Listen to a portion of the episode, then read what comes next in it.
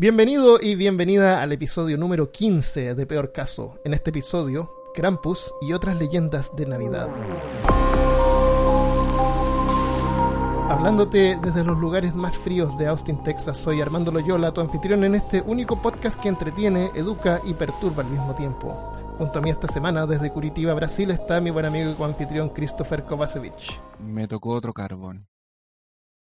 Otro carbón.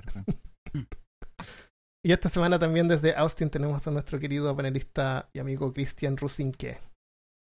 Yo quiero un pony. ¿Un pony? ¿Nadie quiere una bicicleta? Ah, mi, mi hermano dijo que, que teníamos que eh, colocar eh, comentarios como... Porque hablábamos cosas del pasado, pero no hablábamos nada del presente. ¿O del futuro? Entonces, eh, yo quería decir que hoy día me comí una empanada. ¿Tú sabes quién comió una empanada y después murió? Ah, sí. El hombre de El hombre de. Oye, nosotros estamos así súper tranquilos, pero estamos viajando a 1800 kilómetros por hora, 30 kilómetros por segundo alrededor del Sol. En 365 días recorremos 150 millones de kilómetros en una vuelta que le damos al Sol. Eso es como darle la vuelta al mundo 37.800 veces. Eso se llama unidad astronómica, los 150 millones de kilómetros. Durante el año, la distancia entre el Sol y la Tierra se mantiene pareja, porque la órbita es circular, es un poquito elíptica, pero no tanto para afectar la temperatura. Así que la distancia se mantiene como igual. Pero lo que causa las estaciones del año es que la Tierra está un poco, un poco inclinada. O sea, el eje no es paralelo al eje del Sol. Para entender esto, imagínate que tomas dos tubos o rollos de papel higiénico y los pones en una mesa. La distancia entre los tubos en la parte de arriba y la de abajo es igual. Pero si ahora tomas uno de esos tubos y lo inclinas un poco hacia la derecha, la parte de arriba del tubo va a estar a una distancia mayor que la parte inferior. ¿Se entiende? ¿Se visualiza? O sea, si el otro tubo fuera el sol, calentaría más la parte inferior del tubo que está inclinado y, y calentaría menos la parte de arriba porque está como más alejada. E- Esa pequeña diferencia causa las estaciones del año. En, en esa misma posición está la Tierra en este momento en relación al Sol. El norte está más alejado y determina el verano en el hemisferio sur porque está más cerca. Y es también la razón por la que es invierno en el, hemisferio norte. Eso es lo que es, y eso se llama sol- solsticio. Es el, cuando esto ocurre en su máxima expresión, es el día más largo, eh, cuando es verano es el día más largo y la noche más corta, pero en el invierno, o sea, en el hemisferio norte es la noche más larga y el día más corto. ¿Cuántos solsticios hay? Dos, ¿no?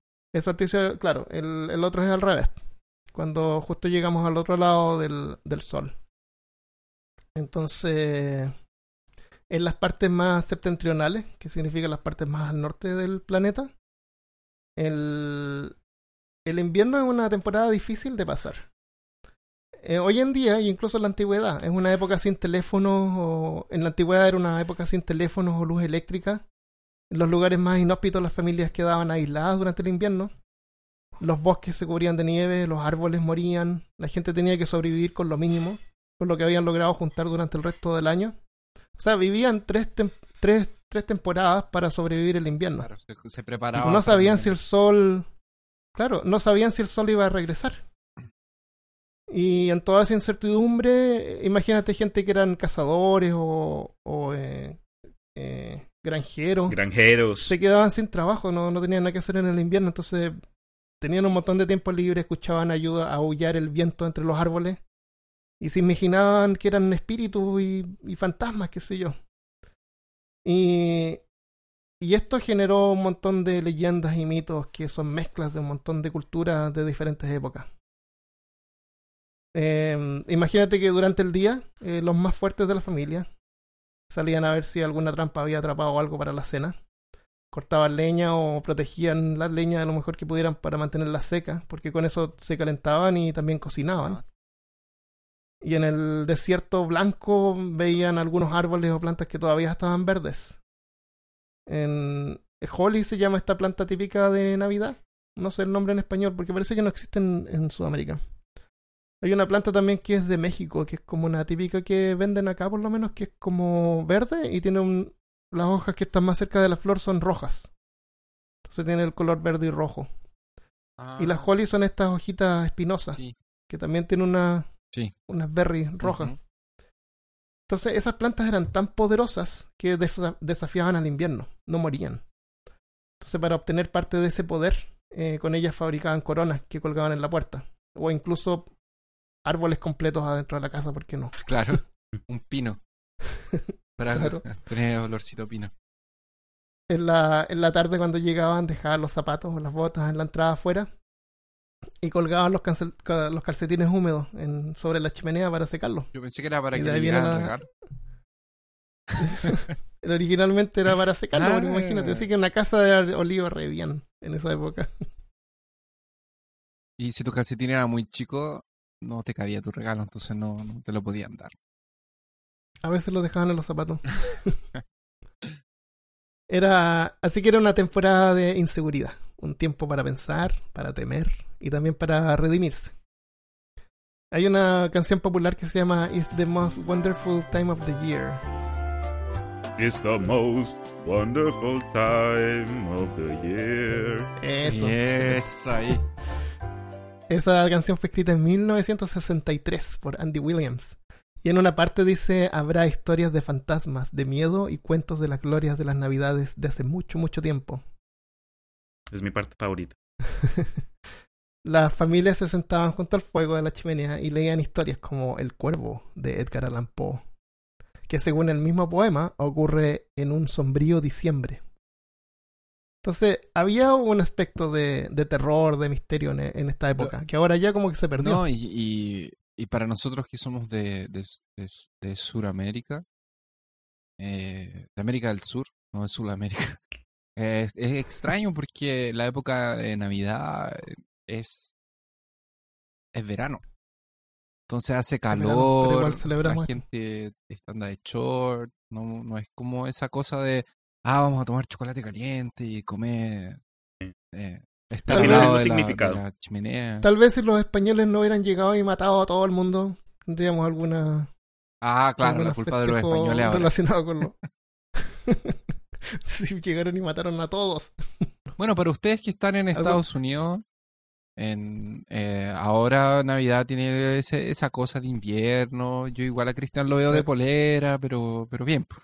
Hoy día o- estuvo calentito, como 25 Sí, grados. Oh. Aquí Porque llovió llegan hace dos 30. días, entonces. Sí, no, estuvo re bien hoy día. Pero sí hace frío fuera el otro día, hacía harto frío, e incluso nevó un poquito, yo cuando fui pero re poco. a Texas en el verano de hace como dos años atrás, eh, pasé el invierno ahí un, un par de, de semanas y fue genial. Me gustó. Era Navidad, Navidad. Entonces es, es frío, hay niebla, los días son cortos y, y es como un... eh, lo- De hecho, lo- los, los suicidios se incrementan en, en estas fechas. Entonces, Súper navideño. ver luces de colores, adornos ¡Feliz Navidad! a, a ver todos estos adornos como que, como que te alegra un poco el espíritu de tanta depresión. La Bueno, ciudad menos. la, la iluminan, pero todos los árboles acá están pero decorados. dijiste que, que aumentaba el índice, no que disminuía. Aumenta la depresión, sí, aumenta la, la gente se deprime en invierno. Es que la falta de sol, la falta de vitamina D, eh, en, muchos, en muchos lugares, digamos en, en el norte de Canadá, eh, existen ciertas prescripciones de luz y esta gente que, tiene, que sufre de que se deprimen fácilmente, especialmente con, con, la, con la falta de sol, llegan y se ponen este eh, como una lámpara especial y se sientan por, por, por los doctores, se sientan al frente de esta lámpara como por media hora o una hora para recibir vitamina D y eso les ayuda a mantener un buen ánimo, buen humor. Y no. Compren su PlayStation. Exacto. Eso, una PlayStation. Entonces, en estos, en estos tiempos antiguos, precristianos, otros espíritus eran invocados en estas partes. Y entre ellos estaba Pan, que es el dios, el dios griego de los Ah, salvajes. pensé que era la hija Era de... un. Espera, la Pan era... Pan era... Peter no, Pan. no, no. Es, es Dragon Ball, espérate. Era la hija de Gohan con Videl. Eso, Se llamaba se Pan. llamaba Ah, Pan. sí. A veces se llamaba Pam, Pamela. No, era No, Pan. era pan. Era Ah, Pan. Ah. Dragon Ball GT. Bueno, ese es el nombre de la- del griego griego de los salvajes. Era un fauno, travieso, no era maligno, pero era travieso. Eh, parte hombre, parte cabra. Las piernas eh, las tenía de cabra con pezuñas. El torso y los brazos y la cabeza eran humanos, con orejas puntiagu- puntiagudas como un elfo y cachos enroscados como de chivo. En- Este en algunas partes sirvió de inspiración para el Krampus, de similar apariencia pero más grande, cubierto de pelo, barba y tenía una aterradora lengua larga. También eh, llevaba cadenas encima, Era, era, era un Eh, vocalista de heavy metal. más o menos, Sí. como de Kiss. Claro, pero sin maquillaje, no necesitaba. Eh, Krampus vendría al principio de diciembre, el 5 de diciembre, a llevarse a los niños que se portaban mal durante el año. Uh, Los echaba en un saco y se los llevaba a su guarida donde se los comía. No había escape de Krampus. Es común que deidades de antiguas religiones se conviertan en demonios de las nuevas religiones. Así el dios de la naturaleza de la religión griega, Pan, tenía, se haya convertido o haya, haya tenido una significación negativa en la nueva religión cristiana, espera, me estás diciendo que. que ahora representa al demonio. Espera, me estás diciendo que eh, una deidad que llega al principio de diciembre se lleva a los niños y se los come. No era negativo No, no, no, hasta, no. Que, hasta que llegó el cristianismo y dijo, oh, eso es muy negativo. Como que no, ¿no? Eso Krampus, no es Krampus no, es, no es pan per se. Está como ba- basado en al menos la apariencia Ya. en pan. Ah, pero eso, mira, no, no lo sabía. Pero no es Gracias pan. informarme. Pero la representación de pan como el diablo en la religión cristiana es pan de la religión griega. El típico demonio rojo con cuernos y, y lengua larga y barba de, de hermano gemelo malvado. Pero tiene sentido porque cuando uno considera, digamos, el origen de Krampus, uno se da cuenta que, digamos, fue, fue digamos, una mezcla de, de datos por tradiciones de, la, de las culturas eh, nórdicas, eh, específicamente grupos paganos. Y decían, bueno, el nombre en sí eh, se basa en alemán antiguo. Eh, eh, Krampen, la palabra Krampen en alemán significa garra. Entonces, como Mm, demuestra en sí Es como el que te agarra. el, ah, que- El- pero sí, es de coge. la naturaleza, entonces invoca un... el cogedor. Si eso pasara, yo me vuelvo Pero te soy un mata. niño bueno. Ah, pero eh, qué bueno. Uy, que por lo menos te mata. Krampus es una figura que representa el castigo. Hay otras versiones de Krampus que son invocados, que son conjurados hoy en día en Latinoamérica. ¿Tú, tú sabías que sí? Tenemos una versión de él. En Chile, cuando yo era chico, recuerdo que mi madre me decía que si me portaba mal, iba a venir el viejo del saco y me iba a llevar. ¿Tú te acuerdas de eso? Ah, sí. Yo me acuerdo del viejo del saco. Y si me portaba mal en la calle, apuntaba a algún vagabundo por ahí y me recordaba que el viejo del saco estaba ahí. Era real. Tú lo veías. Estaba cerca. Oye, pero con su costal lleno de niños que se portaban mal. ¿Tú no, no conocías esa leyenda, Cristian? no, el único que, que recuerdo es el coco. Es el coco. Es una versión Es del una versión coco, del. En otros países se conoce como el viejo del costal, hombre del saco, el roba chicos, ¿No es el, el Groovy Man? Señorita Laura. Grooverman. Eh, Boogeyman, el cuco. Groovy Man, así me gusta. Groovy, No, es que ese- esa es la versión de los, Groovy Man. esa es la versión de los años 70. Claro. Con afro y Ah, no, anteojos pero- de eh, estrella. perdón, tenía que ser más actual. Yo voy, a- yo voy a pensar algo más. Ok. Pero ese, el cuco es lo mismo. Ok. Eh, hay que pensar que eran otros tiempos y, y, por ejemplo, eh, cuando es chico y todavía los cuentan los cuentos de la caperucita roja, que le dice a los niños que si tú no obedeces te, te, vas a, te va a comer el lobo, ¿no es cierto? Ajá. Si, si mientes, te, por ejemplo, Pedro y el lobo, la historia de Pedro y el lobo, un niño que gritaba a la gente, ah, viene el lobo, viene el lobo, y, y no venía el lobo, y la gente así, ah, salía por nada. Y después venía el lobo de verdad y grita por ayuda y nadie lo ayuda y se lo come el lobo. Entonces, entre como el año 1800 a 1900, habían eh, paradas en festejo- festejos públicos afuera donde aparecía San Nicolás y aparecía Krampus. Y es como si hubiera una parada y aparece la caperucita roja y ahí viene el lobo, que es como terrorífico para aterrorizar a los niños. no, eh, me refiero a que no necesariamente nos aterrorizaba, pero existía. En, ahora, y después del 1900 fue cada vez menos usado. Y mm, eh, como te digo, hay que entender que el castigo corporal era un recurso común, que se está usando eh, afortunadamente cada vez menos. Y aunque ningún niño realmente ha sido asesinado o comido por portarse mal, sí era visitado en la temporada de Navidad por Belch, Belsnickel. ¿Conocen a Belsnickel? Suena como un personaje de anime. Belsnickel era un viejo vestido de pieles. Era como un Santa Claus, pero en vez de un, de un abrigo rojo, era un abrigo como de piel. Eh, llevaba ramas en la mano, que los usaba para golpear a los niños que se portaban mal. La única cosa es que el Belchnickel era, era real. ¿Era una persona de Era verdad? real. Era una persona de verdad. Era representado cada año por un miembro de la comunidad. O sea, a lo mejor este año te toca a ti ser el Tal Belchnickel. vez. Uy, me lo pido, me lo pido. Me lo pido. Entonces tú tienes que ir eh, casa por casa preguntando si los niños se habían portado mal. Y los padres lo- Qué los delataban. Sí, acá hay uno que se portaba mal. traumático. Los agarraban No. y se los entregaban al Belchnickel. Se los cogían. ¿Sí? No, los llevaba, los amarraba a un árbol y los golpeaba con las ramas. ¿En serio? Sí, esto es de verdad. Y, Didáctica, y los que se educación portaban didáctica. bien, al día siguiente eran visitados por San Nicolás. O sea, es como, es como el que limpiaba el paso, ¿verdad? Los Ah, que se portaban bien. Y en las paradas también va Santa Claus con Belsnickel. Son como ayudantes de, de Ah, Santa. ya es un ayudante. de Sí, parte no, del claro, mismo es equipo. Parte del mismo equipo, claro. Bueno, Equipo alguien tiene que hacer el trabajo sucio. Claro. Sí. Bels o Pelsnickel también significa piel. Eh, pelt en inglés es piel. Y níquel se refiere a Nicolás, a Nicolás de Mirra. Entonces yo te voy a contar un poco sobre Nicolás de Mirra y luego Christopher parece que tiene información sobre sobre algo.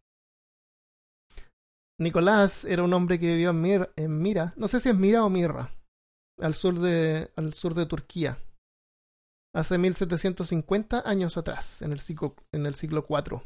Estamos hablando del año 200-300. Era hijo de una familia adinerada y quedó huérfano, heredando una fortuna. En los relatos que nos estabas dando la información de, digamos, las tradiciones de que por la noche, digamos, los, los primeros días de diciembre, eh, llegaban eh, seres como, digamos, el Krampus o el Pel... Belsnickel. Belsni, ese, ese, casi, casi lo tenía. Eh, tien- tienen como ciertas cosas en sí que son bien comunes. Digamos, Sí, la sí. bolsa. La bolsa para llevar a quienes hayan, ahí metían a los niños. Y en ciertos casos no eran solo los, los niños. Eh, creo que ese cambio, porque, bueno, corrijo. Eh, estos, estos seres de, de estas temporadas de fiesta no necesariamente eran exclusivos a, a- a pasar juicio a, a los niños. En muchos casos también era para los adultos. Eh, tenían cadenas para representar el castigo, como estabas Sí. diciendo tú anteriormente. Y en muchos casos tenían estas eh, ramas de abedul, un- una mata, Mm. eh, y, ¿sabes? Los- como, como, como las escobas Co- antiguas que es como un manojo. Yo, yo creo que eso no dolía tanto, era como más representativo. Como más. Porque. Hay, hay un valor en eso, porque el, eh, creo que el, de la del mismo material es que se hacen los esas, esas navideñas, esas Pero sí, eh, seguramente son ramas flexibles de árboles de los lugares. Pero como tú dices, sí, era una mezcla enorme de un montón de culturas de diferentes partes. Del norte de Francia, el sur de Bélgica, eh, Alemania, los países nórdicos. Ah, eh, quería terminar de hablar de eh, Nicolás o San Nicolás. Él era un hombre que se llamaba Nicolás. vivió como en el siglo IV. Era hijo de una familia adinerada él era de Turquía, así que era moreno, y quedó huérfano, pero con la fortuna. Se fue a vivir con su tío, que era el abad de una abadía. A él no le importaba tanto el dinero, así que lo repartía entre la gente más pobre. Dicen que dejaba monedas de oro. Había, dicen que había una familia que era súper pobre y el tipo tenía tres hijas. Y eran tan pobres que iban a tener que vender a las hijas como esclavas, o algo peor. Entonces eh, Nicolás eh, le dio pena por eso y en la noche fue y le dejó algunas monedas de oro en los zapatos que dejaban afuera de la casa. Otras versiones dicen que fue dentro de los calcetines que colgaban en la, en la chimenea. Que Es la no casa. sé, me la imagino. ventana estaba abierta y, y a lo mejor Nicolás tenía un brazo largo. y colgaba, tiraba monedas ahí, sino en los zapatos. Como sea, dicen que a los tres días el dueño de casa lo descubrió y él le dijo, si no, no le cuentes a nadie, esta es una obra de Dios, no mía. Em, la historia de Nicolás es bien interesante, él después se volvió, em, él, él después se volvió obispo. Eh, le pasaron hartas cosas y al final murió, y después que murió fue santificado. ¿Y Siendo- se volvió visco? O sea que Oh, perdió, ¿no? se volvió, claro, se volvió visco. Porque él miraba hacia el otro lado. Cambiaste la idea, el concepto de Santa Claus para siempre. Claro. Santa Claus y lo que pirata. se porta mal, hoy en día lo que se porta mal, mira hacia el otro lado. no, él se volvió obispo. Eh, entonces, el día de San Nicolás era originalmente celebrado públicamente el 6 de diciembre. El 5 de diciembre era el día de Krampus. En- porque dicen que en esa fecha fue cuando la gente encontraba los regalos. Entonces, ¿cómo San Nicolás se volvió en lo que hoy conocemos por el viejo pascuero? O Santa Claus, que le llaman. En la cultura, en las culturas al norte de Europa, la Coca-Cola. Coca-Cola, eso aportó. En las culturas al norte de Europa, durante el solsticio de invierno, se celebraba Yule, o Yule, o Yule, o Yule. Durante ese tiempo se creía que las ocurrencias sobrenaturales y fantasmagóricas se incrementaban. Durante la celebración se podía ver a Odín en un carruaje tirado por cabras, liderando la casa salvaje. Es como The Witcher 3 Sí. de, de Wild The Wild Hunt. Ajá. Ah. La casa salvaje. Un grupo, era un grupo de cazadores compuestos de elfos, hadas y hasta muertos que sur- surcaban en el cielo. Eh, eso no era digno de admirar, porque al contrario, si alguien veía la casa salvaje, podía ser abducido al reino subterráneo o al de las hadas, o su espíritu podía ser arrancado mientras dormía para unirse a la casa. La cristianización de esa región reemplazó a Odín por San Nicolás, pero la mantuvo la apariencia del hombre blanco con barba blanca, que como se representaba a Odín, cuando en realidad, como dije, Nicolás era moreno. Como la Claro, con razón tienen tantas similares, eh, similares, eh, son tan similares. Ujú, Barba, gordos. ajá. Como la, claro. Las cabras fueron reemplazadas por renos y la procesión de espíritus por regalos para los niños. Y aún así, en tiempo presente, en Finlandia, el nombre del viejo pascuero es Joulupuki, que significa cabra de Yule. Yule también es celebrado por algunos que se denominan a sí mismos como paganos hoy en día.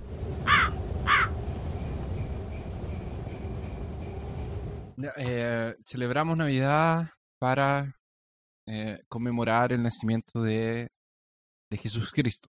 Esa es la, esa es la conmemoración oficial. Para, la- para los cristianos, Para los no, cristianos. lo oficial es el, el solsticio de, ver- de Eh, invierno. ya. Pero hablando del 25 de, de 24, 25, la Nochebuena y, y Navidad, es, teóricamente es el- Ujú. en la fecha en la que Jesús habría nacido. El relato, lo que se cuenta o de lo que las personas hablan es que esta mujer, que era eh, María y José, tuvieron que viajar por un censo. Nunca había escuchado.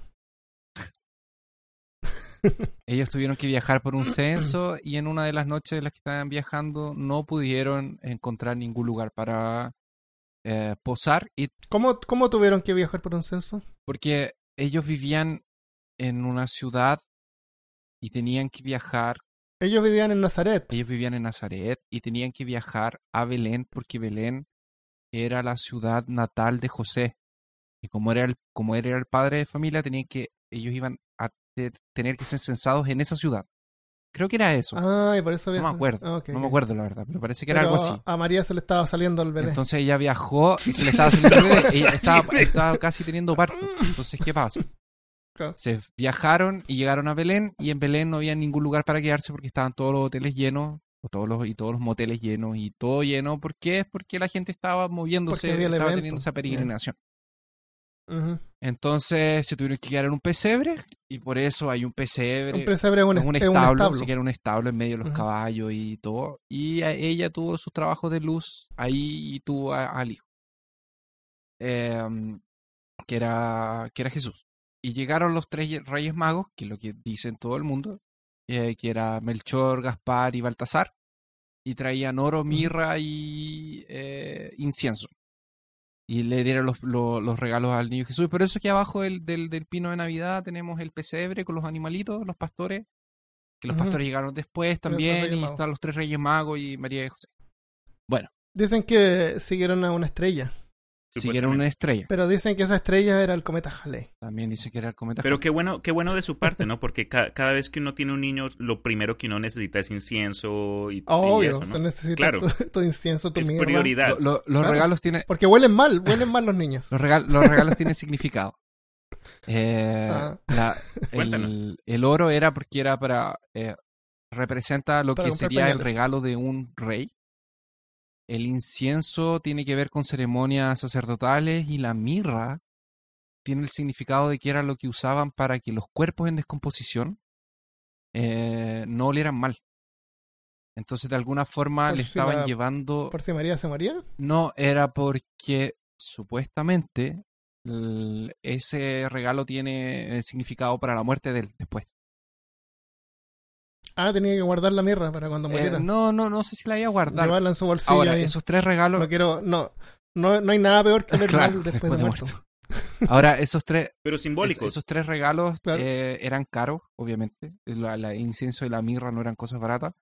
Pero lo primero es que no habían reyes magos, no eran tres. Eh, los relatos más antiguos describen astrónomos o eh, astrólogos que fueron capaces de leer la- las estrellas, el presagio y embarcarse en esa dirección. No llegaron la misma noche, llegaron después, harto después. Y los pastores también, por lo que yo me... Pero no eran tres, no, no están esos tres nombres y eso fue algo que se agregó el, con, con el tiempo al relato. Tú dices que en la, en la Biblia no aparece No, eso. no aparece, no aparece. Ah, Es, es fabricación de, del evento de Navidad. Exactamente, fue, se Es agregó como después. de la celebración. El Evangelio de Lucas Como- es el que describe mejor la... Es antes como, del es como para, nacimiento ju- de- ¿tú crees que es como para justificar a los regalos? No sé, no Sí, sé porque, curioso porque dato. de hecho hay una catedral en Israel una que tiene las tres cabezas de los que se supone que eran las tres eh, cráneos de los, de los reyes magos. Se supone que están los cuerpos allá. Pero el relato Como los bíblico cuerpos reales. se, se supone hay tres cráneos allá que se supone que son los tres reyes magos. Pero el relato bíblico no, no, no, no dice nada. No No coinciden. coincide con eso.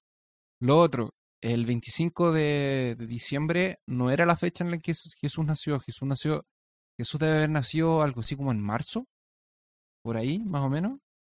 Eh, porque la persona que hizo los cálculos en la Edad Media se equivocó. Y porque cuando instauraron el, el- el calendario nuevo, el gallo que hizo las cuentas se le, se le corrieron unos días ahí y no. De hecho, se le corrieron un par de años. Porque el calendario del día cero, la verdad, es como el menos 5, una cosa así. No. El calendario greco-romano, Sí. que es totalmente distinto al sistema que tenían en ese entonces. Pero por curiosidad, mire, yo, yo viví en España como, como cinco años, no me, hace, hace como 20, 20, bueno. En fin, Hace como Una- 20 ¿Qué edad tienes? hace como, hace como 50 años que viví No en España. Cuando estaba en la 60. marina. es que eh, para la temporada navideña, yo pues de chiquito en Colombia, eh, mi mamá había crecido en los Estados Unidos, entonces teníamos eh, no solo los pesebres, pero el árbol y mucha, muchas cosas que, que tienen acá en los Estados Unidos, pero cuando vivimos en España me di cuenta que la celebración eh, se centraba más eran en los tres Sí, reyes. los Reyes Magos llegan después. que- oh, los regalos los recibes Eh, después. Sí, por eso mismo. Entonces fue como un cambio que eh, ellos allá, hasta la- las propagandas y, y muchas canciones celebran más, era la llegada de los tres reyes para Navidad, quienes son los que dejan los regalos, en lugar de que llega Papá Noel o Santa Claus, como le dicen en inglés, dejando esos eh, obsequios. En mi familia en Chile, por lo menos, no había ningún énfasis en los Reyes Magos, aparte de ser parte de la historia o de, la can- Sí, de una canción, parece que también. aparecen. Pero aparte de eso, no, no hay ningún interés en, en averiguar alguno- si era real o no. Ahora, Si alguno de ustedes, nuestros oyentes que, que hayan estado en, en España o en Europa, déjenos comentarios acerca de lo que, de los cambios de celebración o las, claro, las diferencias. En México, en México son los, los las Reyes Magos. diferencias. De hecho, hay un capítulo del Chavo del ¿Sí? 8 que hablaba de los Reyes Magos y yo no entendía por qué. ¿Por qué eran los Reyes Magos? Uno, uno de chiquito dice Reyes Magos. Uy, pero qué chimba, uno ser un rey y un mago ahí. Oh, sí, está es, bien, ¿no? es interesante que, que la, que la palabra en griego que es usada en el Evangelio de Lucas quiere decir mago. Es la palabra mago. Pero eh, ¿Y de dónde ¿Cuál salió reyes? palabra? ¿Eran de qué reino? no, no eran reyes, era- eran, Eran- eran, sacer- eran, eran magos babilónicos, pero los magos en ese tiempo eran astrólogos y astrónomos. Porque se Ah, relaciona que venían, que pudieron ver el presagio en, en el cielo por las estrellas. Ah, ok, ok, ok. A lo mejor iban siguiendo el cometa Halley. Eh, es muy se tropezaron rápido. ahí en el establo y se cayeron. problema es que el Bueno, cometa Halley con ustedes, les daremos esta mirra a cambio. Claro. el problema de que sea un cometa es que es muy rápido para que ellos lo siguieran. Sí, no, eso, esa información apareció cuando eh, el cometa Halley es un cometa que aparece cada 20 años más o menos. Harta- ah, uno, uno lo puede ver en su vida un par de veces, nada más.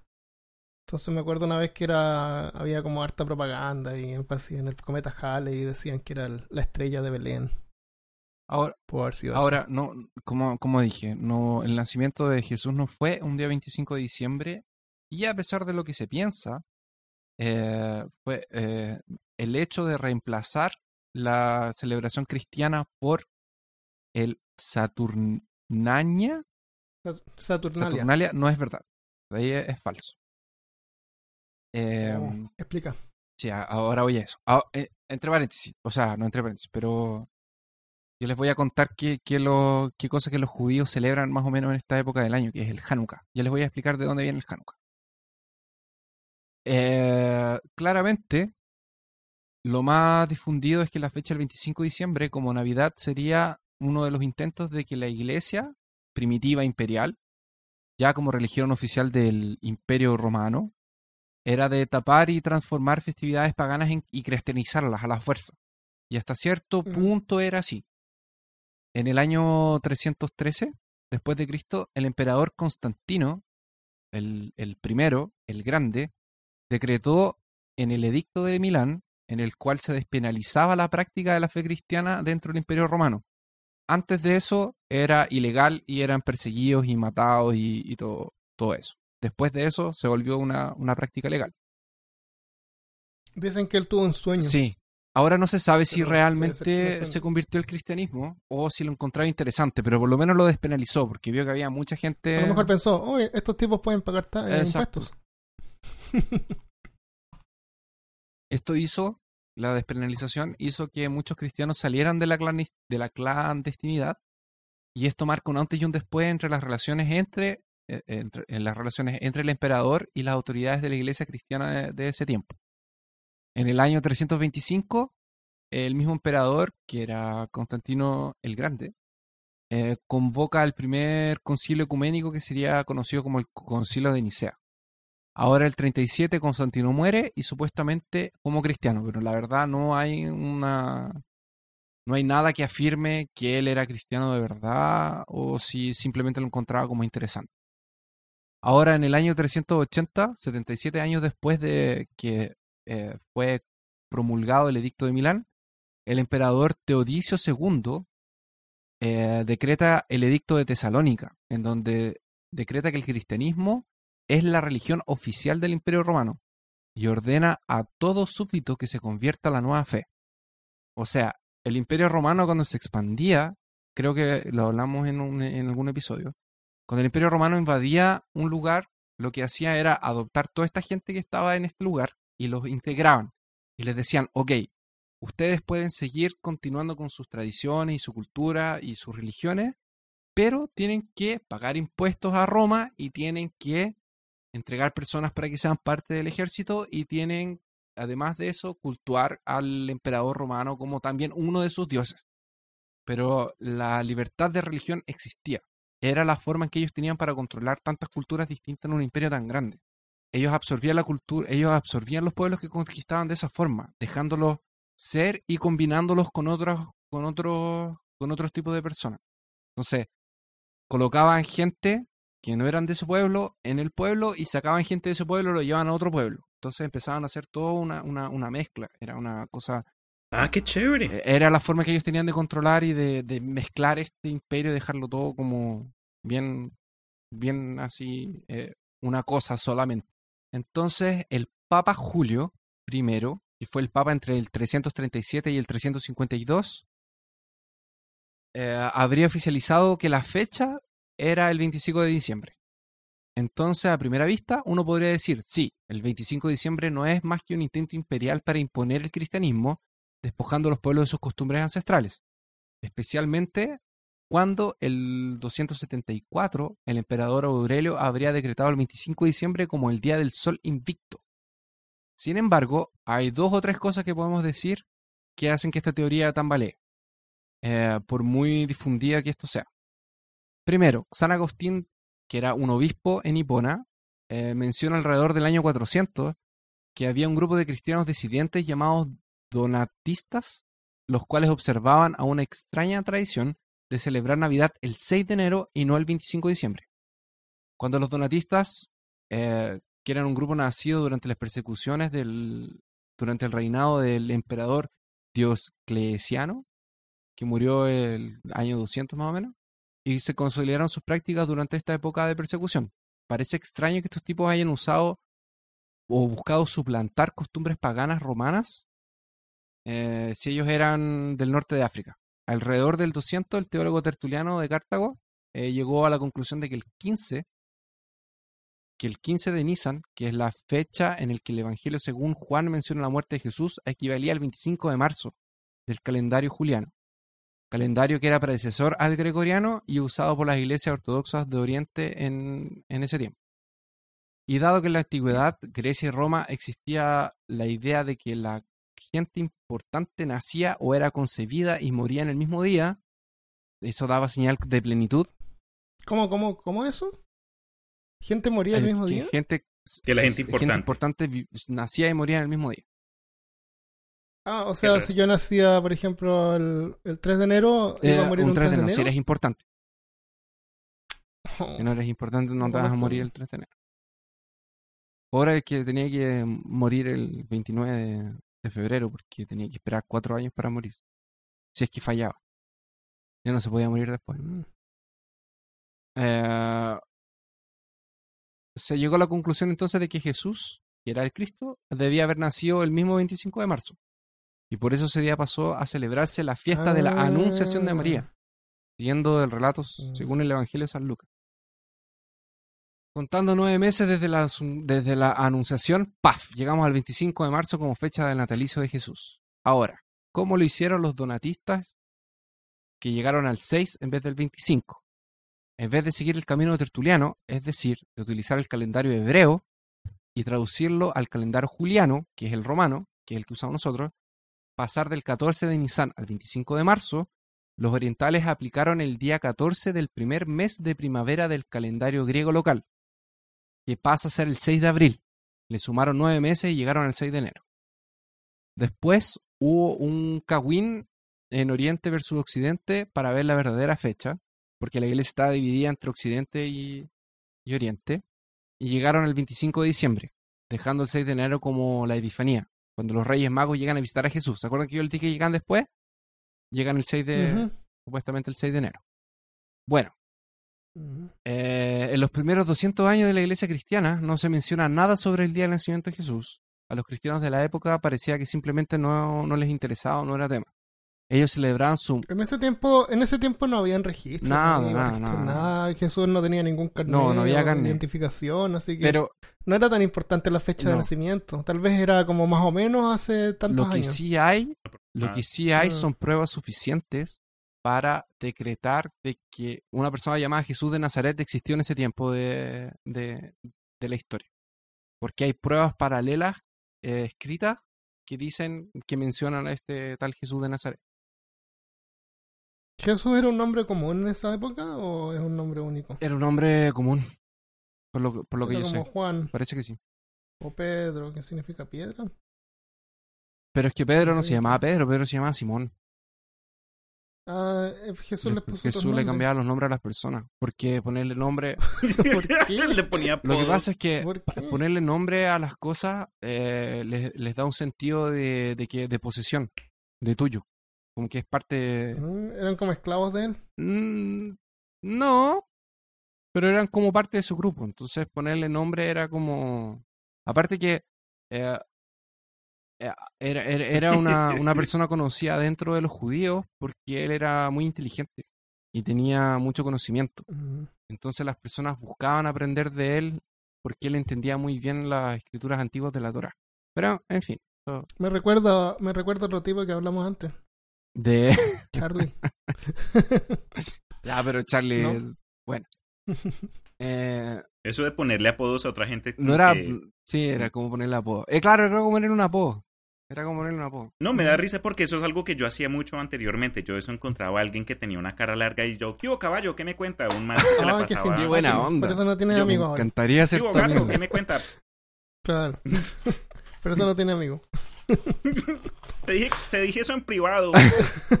Bueno, Que lo No vamos a claro, nada. no va a subir, no va a subir internet. Eh, entonces, ya estoy terminando aquí.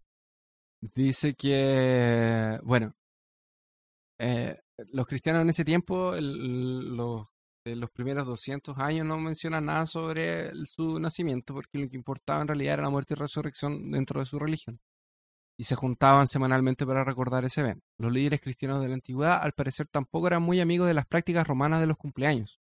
Orígenes de Alejandría lo deja claro en sus escritos, que era un líder de la iglesia entre, el 60, en- entre 165 y 250. Eh, además, en el periodo previo al edicto de Milán, cuando el cristianismo se hizo popular, se nota una marcada actitud de los cristianos de diferenciarse de las prácticas y costumbres paganas de los pueblos donde ellos vivían.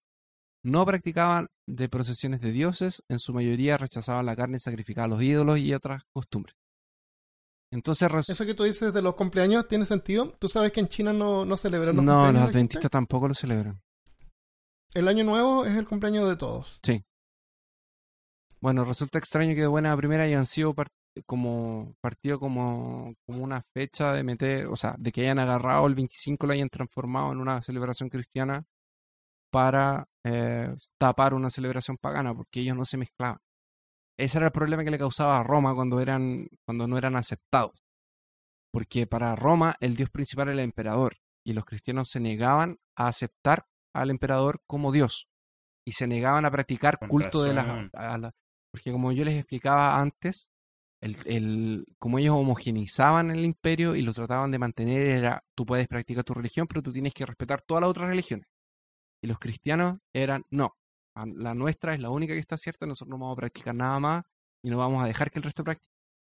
Por eso que causaba Claro, conflicto. porque idolatría. Era ¿no? idolatría para ellos. Ahora, hablando un poco sobre, los, sobre qué pasa en esta época con los judíos.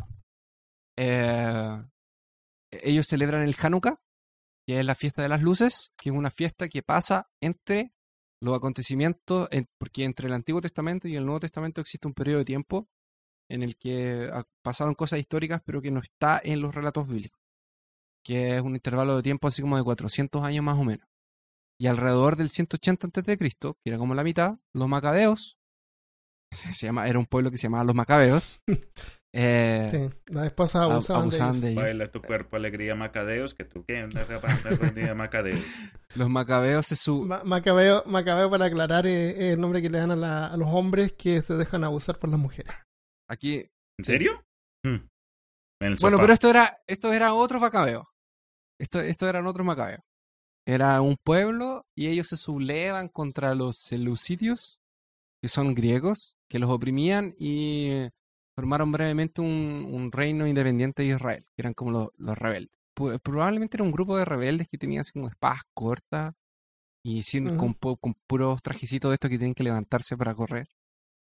Levantarse la- la- las faldas para correr. El- a la celebración del Hanukkah son ocho días que se Pero, conmemora. pero peleaban hasta como a las nueve, porque de ahí se claro, después se que- tienen que ir a acostar. Eh, Por eso perdieron. el Hanukkah se celebra durante ocho días y conmemora la derrota de los helenos y la recuperación de la independencia judía a mano de los macabeos sobre los griegos seleucidas y la posterior purificación del segundo templo de Jerusalén de los íconos paganos en el siglo II a.C. La tradición judía habla de un milagro en el que pudo encenderse el candelabro del templo durante ocho días consecutivos con una exigua cantidad de aceite, o sea, con poquito aceite. Es que alcanzaba solo para uno. Entonces que se supone que milagrosamente alcanzó para hoy.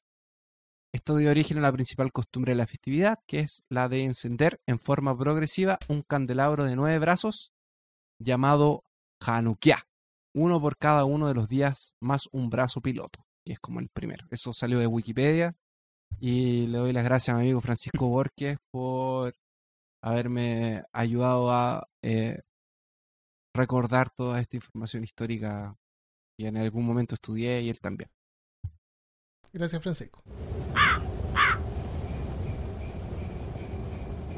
Eh, Ok, monstruos, monstruos. Ya dale. Aparte, aparte del Krampus, eh, Ya Está el robot, está el, encontré el- el- el Santa Robot de Futurama, el robot. Santa Robot de de, Futurama, de que Futurama. sale... Bueno, que- ese es otro ejemplo. Pero ese, esa, esa es cultura futurista del Ah, ya.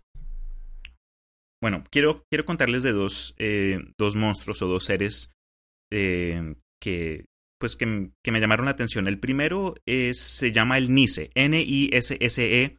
Es un ser parecido a un duende cuya historia viene de Noriega. Este pequeño ser se eh, habitaba las granjas y las fincas de, de gente donde ayudaba mm, con las tareas laborales. O sea, ¿sabes?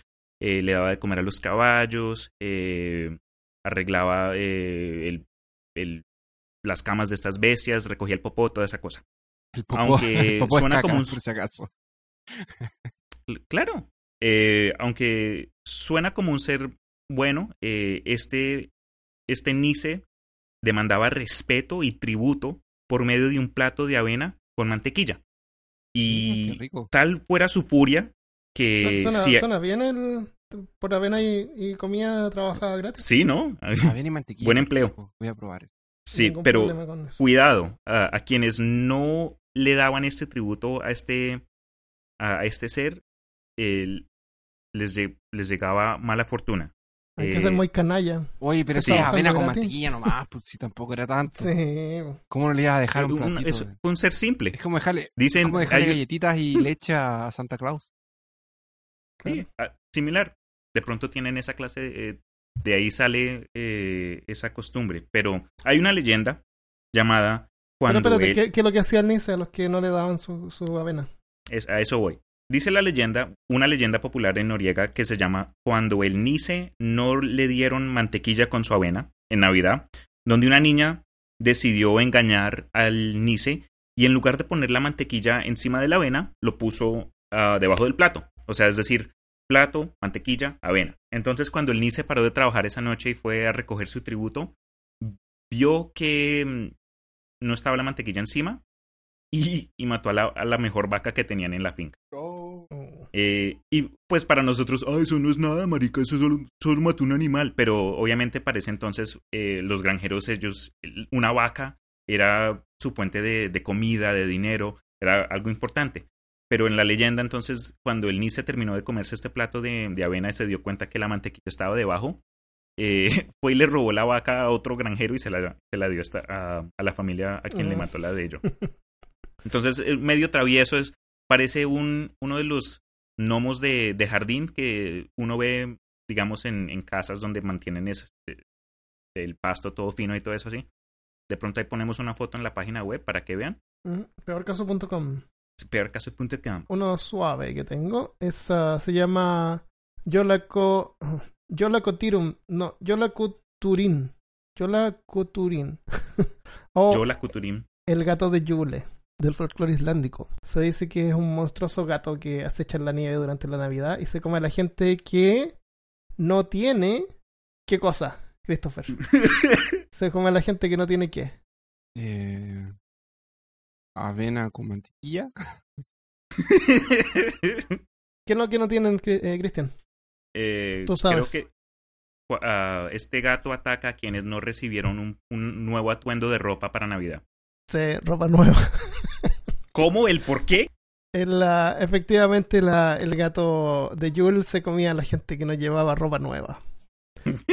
La, era una amenaza que usaban los granjeros para incentivar a los trabajadores a terminar de procesar la lana antes de Navidad. Los que terminaban su cuota les regalaban ropa nueva. Y originalmente el gato eh, solamente se comía su cena de Navidad. Pero hay un poema que apareció después eh, donde decía que el gato se comía a la gente, pero originalmente se comía su comida.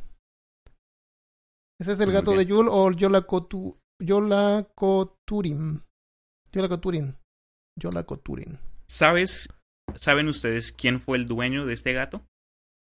¿El dueño? No. No. Ok. No sabía que tenía Eh, dueño. Eh, en el folclore de esta región se cuenta de, de un ser, una, de un ser llamado Grilla.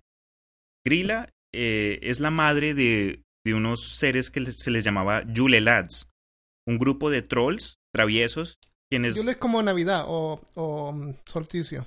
sí, precisamente. Celebraciones del solsticio. Entonces, Grilla era la mamá de estas, de estos, eh, de estos trolls, eran 13, y cada uno de estos 13 Yulelads tenían como una travesura de la cual salía su nombre. Entonces, digamos, había uno que les, le decían el lame cucharas, y este entraba a tu casa y te robaba las cucharas o las lamía. El otro era el cierra puertas. Y este Sí. Yulelad se la pasaba por las noches apenas tú te dormías y comenzaba a azotar las puertas, abriéndolas, cerrándolas ahí y despertaba a todo el mundo comparados con, con, con la madre, con Grilla, los Yulelads eran, eran seres infantiles, eran más traviesos que malignos. Pero Grilla era como un troll, un, ogro, una ogra que vivía en las montañas, que descendía en las noches de Navidad para agarrar niños y se los comía. Eh, dice la leyenda que obviamente solo iba tras los niños malos o se comportaban mal, y, pero si los niños se arrepentían o mostraban que iban a cambiar, ella los soltaba. Pero como mm, mm, lo que me preocupa es que si se los llevaba y los cocinaba, supuestamente su plato favorito era un, un, eh, un- una sopa de niños.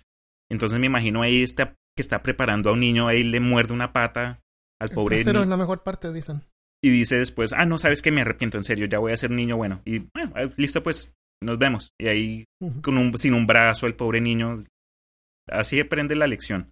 Pero Grilla supuestamente tuvo tres esposos, dos los cuales mató porque se aburrió, y el tercero que vive con ella y los Yulelads en las montañas de, de Europa, con el gato Yuko Cosianfirulo, como se llama, el que dijiste. Yolacoturin. Sí, eso, eh, eso fue lo que dije. Eso.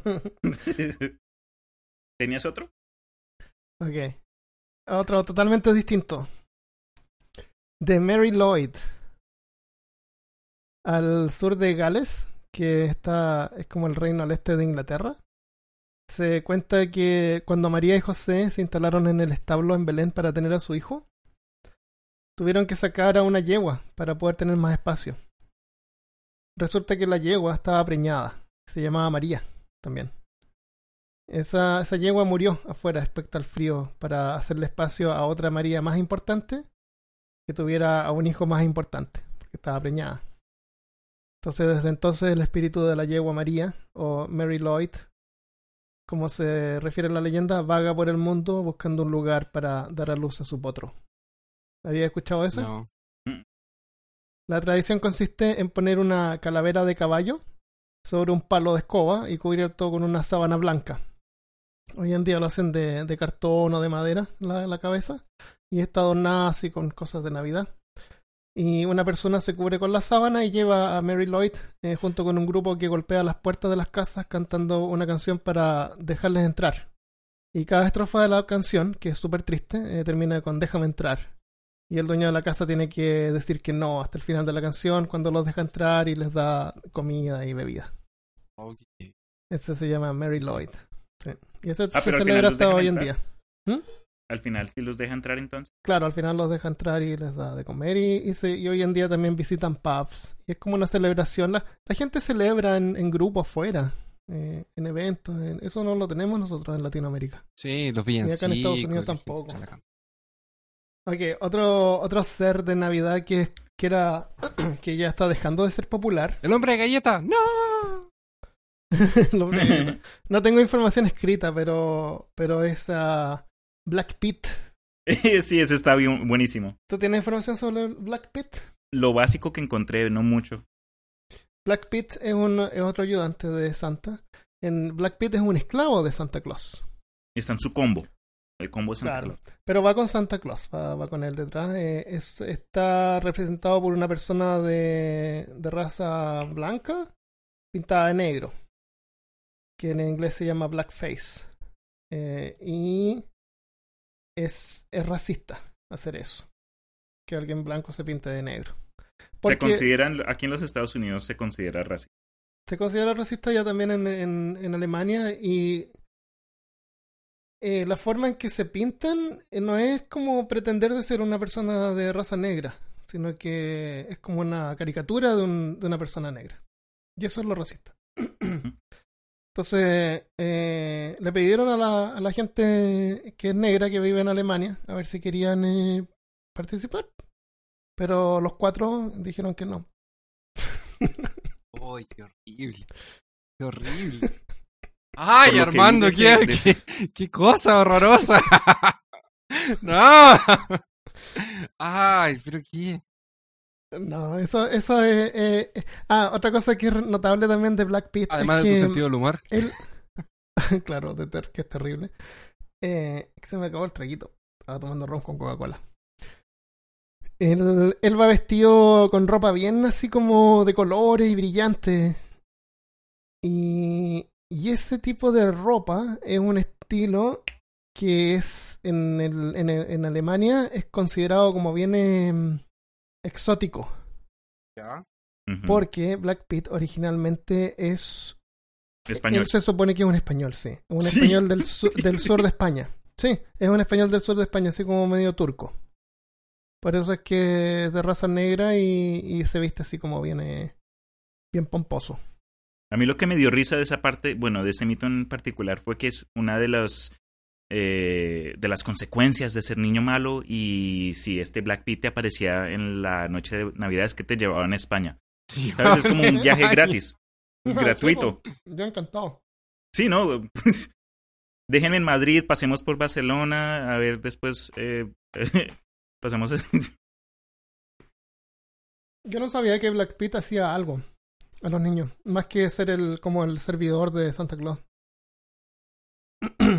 Porque es racista y malo tener esclavos a menos que sean elfos. Claro. Elfos está bien. Pues está bien. Esclavizar elfos. Claro. Vamos a cerrar con eh, Père Foutard. Este tiene origen eh, francés. Père Foutard se traduce como padre latigazos. Y es uno, otro de los ayudantes de Papá Noel. La leyenda cuenta que un carnicero un día encuentra a tres niños perdidos. Y los corta en pedazos y los pone en un barril eh, de sal Nada contra los comerlos carniceros. después. Por favor. Nada Nada contra los- los carniceros. Los carniceros, carniceros caníbales. En eso pasa San Nicolás. Y así que el carnicero lo invita a cenar con él, dándole su mejor corte. Y San Nicolás se da cuenta que algo raro pasa y descubre a los niños asesinados. Así que mágicamente los resucita y los, los regresa con sus familias. El milagro de la Navidad. Eh, al carnicero, como castigo, lo convierte en uno de sus ayudantes que va con él repartiendo pedazos de carbón o latigazos a los niños que se portan mal. Es como el Belchnicker, pero es un, ca- un carnicero asesino caníbal. ¿Y cómo lo, cómo revivió? ¿Con un Phoenix Down? Mm, parece que ya Resurrection. Giró tres tierras negras y los resucitó. Entonces, ¿qué aprendimos, jóvenes?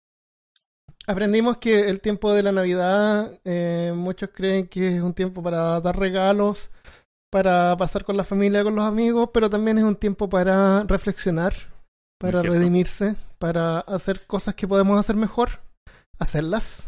Es bueno tener esto en cuenta, obviamente, no, no les miento, casi me duermo en la parte de Christopher, pero es importante porque los que no aprenden del, los que no aprenden del pasado, O le ponemos música de fondo. Música, de elevador. los que no aprenden del pasado van a tener que repetirlo. Entonces, uno es, es bueno tener todo esto en cuenta. Oye, entonces deseémosle una feliz Navidad a todos nuestros amigos. Que no se los coma el gato. o, o un feliz solsticio de, in- de invierno. Claro. Que no se los coma el gato. Así me gusta más. Usen ropa nueva. No se quejen cuando les regalen calcetines y, y calzoncillos. Y si tu hermanito se portó mal y desaparece, Uy, baila. Ya sabes ya por qué. fue. Pórtense bien porque si no van a. Nos vemos la otra semana. Feliz Que Navidad. hartas, hartos carboncitos. Felices fiestas.